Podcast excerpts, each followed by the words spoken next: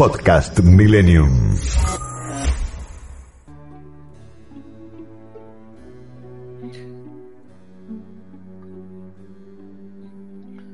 Y con esta música, con el canon de Pachebel, como siempre, nos vamos a un encuentro. A un encuentro especial, a un encuentro que se nos da muy de vez en cuando, pero que lo disfrutamos todos con los oyentes. Y nos vamos a encontrar con, con un amigo, con un poeta, con un escritor, con el profesor Sebastián Doso Moreno. ¿eh? Y vamos a charlar un poco de poesía, de filosofía, de Dostoyevsky, ¿eh? y sobre el sagrado sentir de lo poético. Sebas, ¿estás ahí? Santi querido, siempre estoy acá. Omnipresente en el aire de la radio de Milenio. ¿Cómo están? ¿Cómo está Gisela? ¿Cómo están? Hola, ¿cómo estás, Seba? Ese equipo, eh, ese dúo dinámico, dinámico y sensitivo que nos acompañan los en este vuelo de regreso, no sé a dónde estamos regresando, el regreso a las fuentes, ojalá sea una vuelta a los orígenes. Eso eh. nos gusta, el regreso a las fuentes. el regreso a la fuente. ¿eh? Claro. Vivir no. Me gusta. Es un buen nombre de programa. Claro, lo voy a anotar. Por supuesto. El regreso a la fuente. Regreso a la fuente. Sí, ya los renacentistas decían vivir no, navegar es necesario. Acá podemos decir volar es necesario. Volar de regreso es necesario. ¿Cómo están? Sebas, bueno, nos pasamos el programa hablando que se le que no se puede hablar de política. No, es que no se puede, no se puede hacer publicidad política, pero nosotros buscamos la excusa de charlar con los invitados este, de qué hablamos cuando no hablamos de política. Y Gisela tiene una pregunta para vos. ¿Mm? Aquí estoy. Sebas, la política. Sí. ¿Está metida en todo? ¿Atraviesa la vida? No los partidos políticos, la política. Qué pregunta, Gisela. No tenés otra, ¿no? Ahí por el, anotada en el cuadernito. Tengo, tengo, pero me gusta, tengo, pero me gusta incomodarte. Bueno, bueno. Mira, en su, en su introducción al espectador, la gran obra de Ortega y Gasset, él hace la afirmación de que en todas partes se hace política. En el monasterio, en la iglesia, en la universidad, en todas partes se hace política, diciendo que en todas partes se especula, en realidad lo dice negativamente, ¿no? Eh, y que nadie busca la o que pocas personas, no nadie, buscan la verdad eh, y la sinceridad, la franqueza, el no proselitismo, eh, las no las no apariencias, etcétera, ¿no? Pero en realidad la política no lo penetra todo como pareciera o como lo dice negativamente Ortega, con todo respeto por el gran filósofo español. No, la política no no está en todas partes. Eh, el fútbol está más que la política, se podría decir. También en el fútbol hay una política tremenda, ¿no? Pero eh, me decía Santi hoy, ¿de qué hablamos cuando no hablamos de política?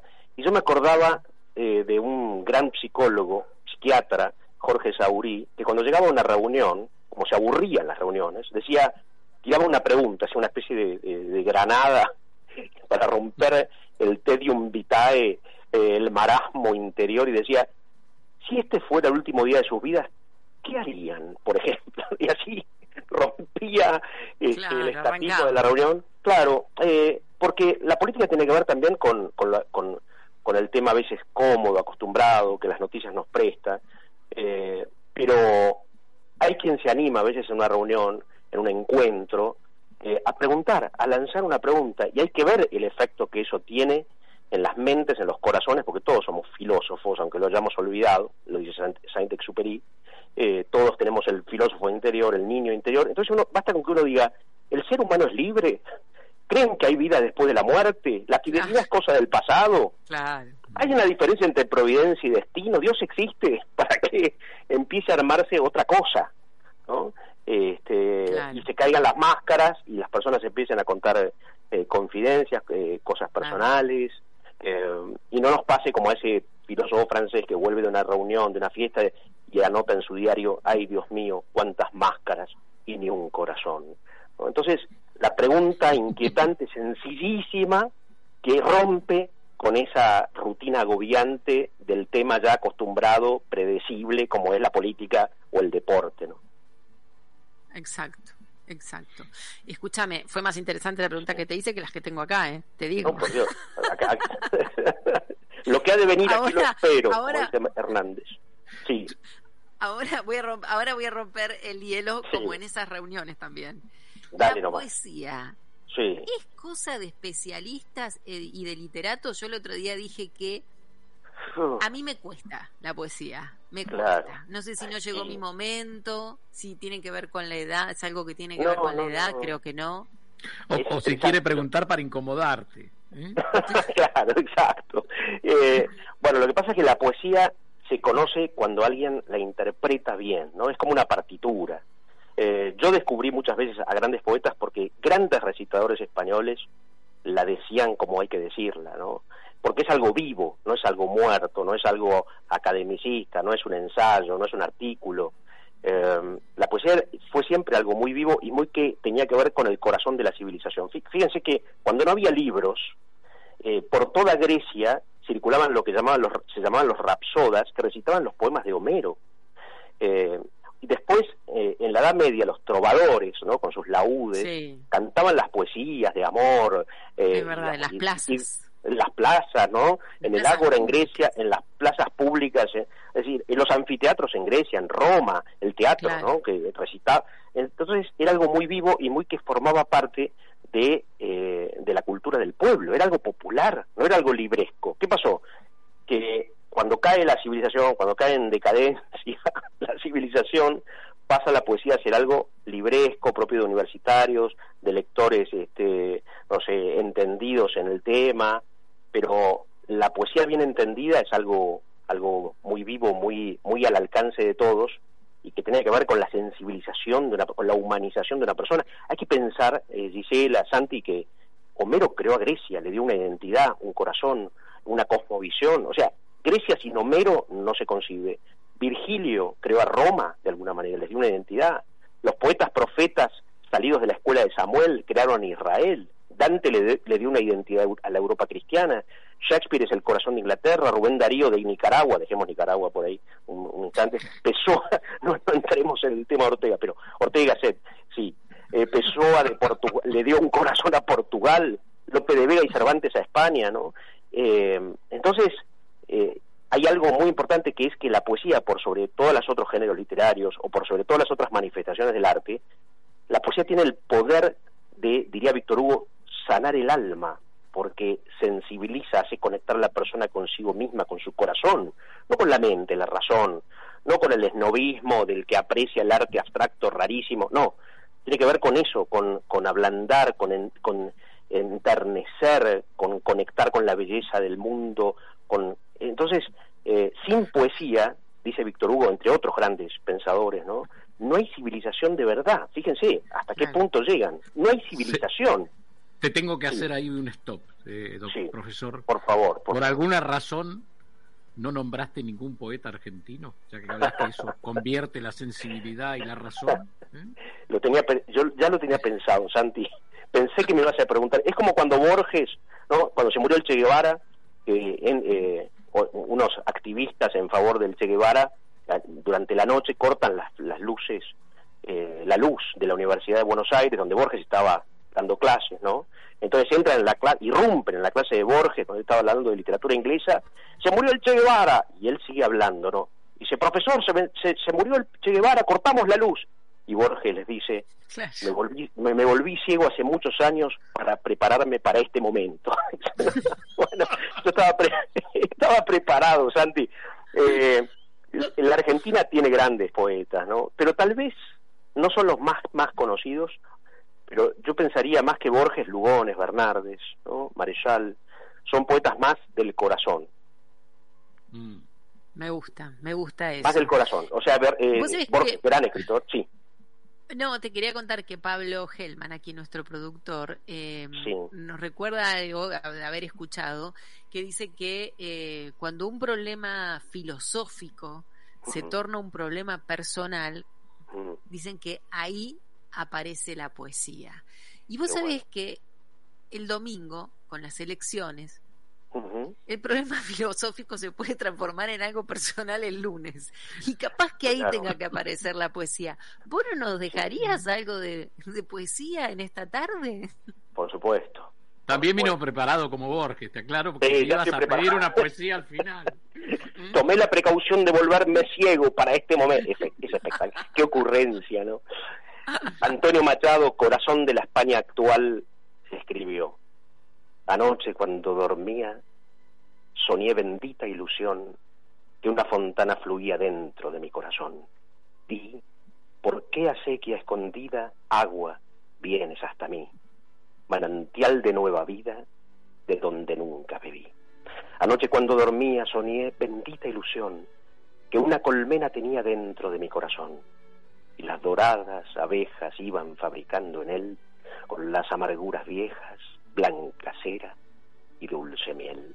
Anoche cuando dormía soñé bendita ilusión que un ardiente sol lucía dentro de mi corazón. Era ardiente porque daba calores de rojo hogar y era sol porque alumbraba y porque hacía llorar. Anoche cuando dormía soñé bendita ilusión que era Dios lo que tenía dentro de mi corazón. Sebastián Doso Moreno, gracias por esta poesía, por esta charla, por este encuentro. Yo siempre digo, no es mágico, es un encuentro con el conocimiento, con, con alguien que, que toca el alma. Y lo necesitamos para hoy, para prepararnos antes de ir a votar y antes que Gisela te pregunte algo más. Pero como te preparaste, como Borges. ¿eh? dos cosas quería comentarte, pero muy cortitas. Una, ¿cuándo hacemos la Sociedad de los Poetas Ebrios? Acá en Las Moradas, en Pilar, cuando usted quiera. Usted ponga fecha, yo abro el local. ¿eh? Fantástico. Y después les quiero contar así muy brevemente. El año que viene voy a dar una especie de, no sé, curso es una palabra horrible, llamémosle así por corriente, no sé. Este, Homo Creator va a ser ocho meses para ver a más de 100 autores clásicos, poetas místicos, locos de Dios, eh, filósofos, y los que nos quieran escribir para, para saber de qué se trata, el, correo es homocreator2022 arroba gmail.com. Homocreator 2022. Aquí el señor Guillermo Falcón dice que va a hacer todos los todos los cursos que vos hagas porque es lo que más le gusta. Espectacular. Y si te parece, como hemos hablado de todo, ¿eh? yo te voy a invitar a escuchar a todos los oyentes, Isela, y a recordar los que, los que nos peleamos al principio cuando empezaba Milenio, hace 23 años. Eh, Recuerdo vos estabas parado sobre una mesa y estábamos discutiendo sobre Judas y, escuchando esto. Hemos hablado de todo, hemos discutido de todo, pero, no, hemos, hablado de amor. de amor. Nos vamos con Qué lindo. Hoy he escuchado la radio, he leído los periódicos, he pegado la oreja para saber qué se habla en las calles en las colas de los colectivos, en las barras de los bares, y no he oído hablar de amor. He vagado de un lado para el otro con los oídos alertas, pero nadie ha pronunciado la mágica palabra. He oído hablar de impuestos, de violencia, de accidentes, de famosos, de fraudes. He oído hablar de fútbol, de política, pero no he oído hablar de amor. Me he acercado a las parejas y las he oído hablar de dinero, de coches, de ropa, de propiedades, de lo que hacen los demás, del colegio de los niños, de cine, de divorcio, de problemas. Pero no he oído hablar de amor.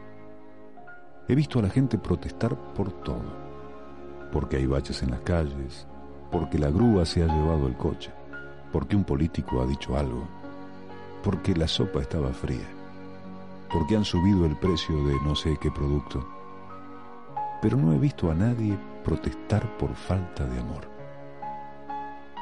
Me he cruzado con una manifestación, pero en ninguna pancarta he podido leer la palabra amor. Yo me pregunto y te pregunto, ¿qué pasa? ¿Tan insignificante es el amor que nadie habla de él? ¿Que nadie le echa de menos?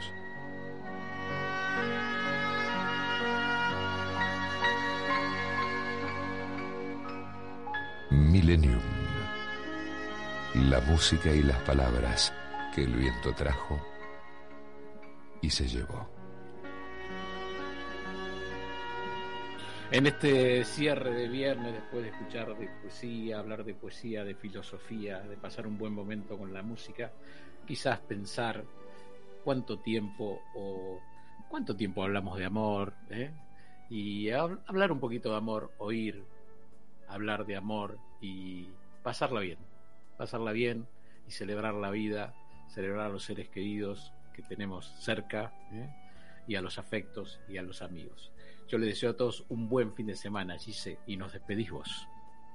Gracias, lo mismo para todos los oyentes. Me voy con un mensaje que entre los tantos que acaban de entrar dice qué placer deleitarnos con tanta cultura después de una semana de ver y escuchar tantas vulgaridades.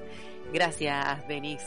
Hasta el próximo lunes. Que tengan un excelente fin de semana a celebrar la democracia. Chao. Podcast Millennium.